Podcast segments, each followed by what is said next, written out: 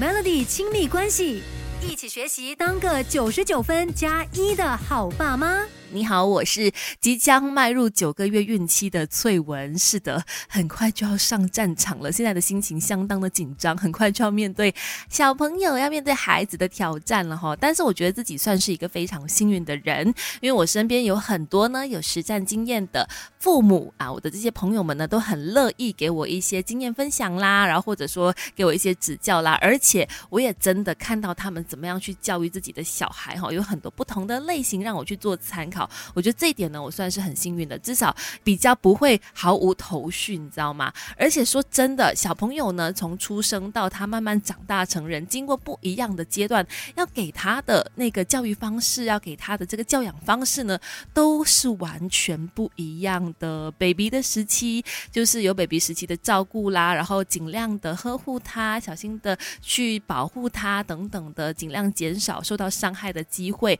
因为毕竟各种状况都还没有发育完全嘛，然后免疫力也比较低下等等，所以父母呢会保护的比较多。但是来到婴幼儿期的时候呢，就是大概他们懂得会说话了，然后哎也是行动自如了，然后呢也会表达自己了。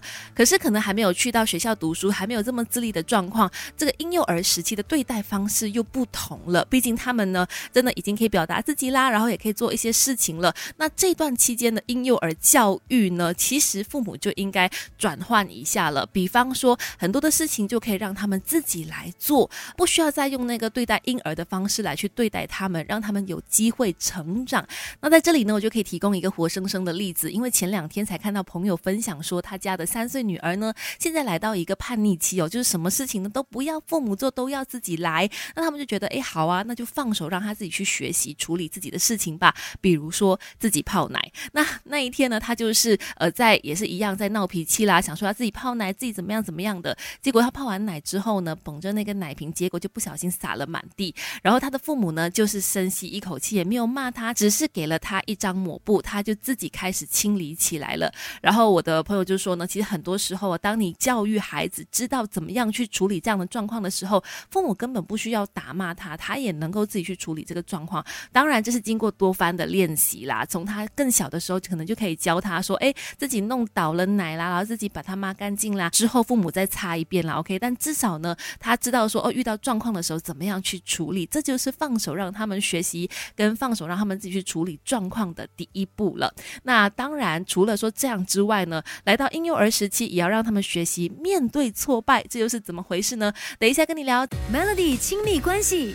一起学习，当个九十九分加一的好爸妈。Melody 亲密关系，你好，我是翠文。常常觉得呢，当父母教养小孩，吼，真的就像是闯关打游戏一样，每一关的挑战都不一样的。但是关关难过，我们还是可以关关过的。今天就跟大家分享说，经过了婴儿时期，来到婴幼儿时期的小孩呢，父母给他们的教养方式又不一样了，不像小的时候，不像 baby 的时候那样事事保护，哈。来到婴幼儿时。期他们会表达自己了，会说自己要什么不要什么，然后很多东西都可以自己处理的时候呢，父母就可以放手让他们去学习处理自己的事情。比如说，也可以让他们呢，在一个安全的情况之下参与帮忙做点家事、洗洗菜啦、呃晒晒衣服啦等等的。其实这个时候呢，大人反而是需要去克服一些心理状态的，因为呃难免这个时候的小孩会有一点越帮越忙啦。但是呢。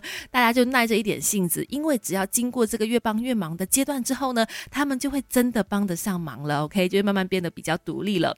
再来呢，也要让小朋友体验一下挫败。现在很多的小孩呢，被父母保护得很好嘛，当然也是无可厚非啦。小的时候就把他们呢照顾得好，就避免他们受伤等等的。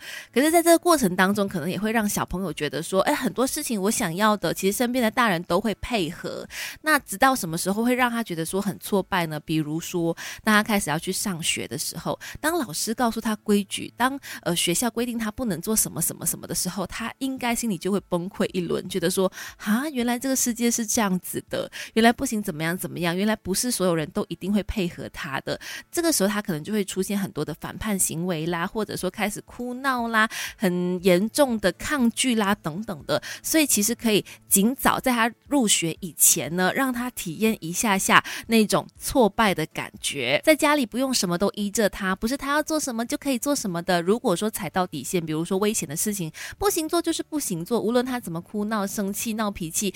父母也要坚持，可能在他哭闹了、冷静下来之后呢，父母再好好的跟他解释，好好的跟他呃讲清楚，说道理，真情细说，从好运势到育儿经。Melody 亲密关系说给你听。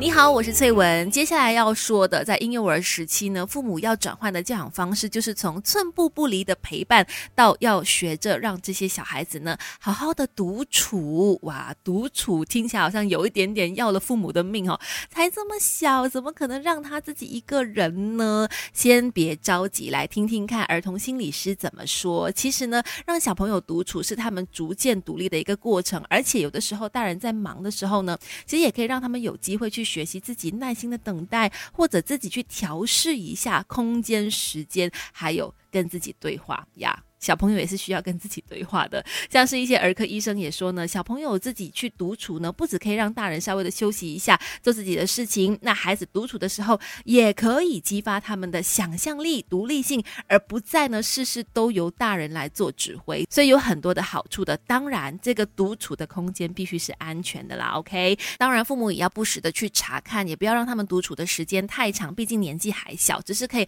偶尔让他们练习练习。再来，专家也建议说呢呢。其实大人可以让这些婴幼儿时期的小小孩参与你们的谈话，虽然他们未必听得懂，虽然他们还在构建你知道语言的逻辑啦等等的，但是但是让他们多点参与大人的谈话，可以非常快速的扩充小孩的知识库。有一天你就会发现，哎，为什么他会蹦出这句话？哎，为什么他会这么说？其实就是他平时有在仔细的聆听大人说话，这也是一个很好的、很方便的学习机会。好啦，今天的亲密关系就跟大家分享到这里，继续收。有着强大好歌、强大资讯的 Melody。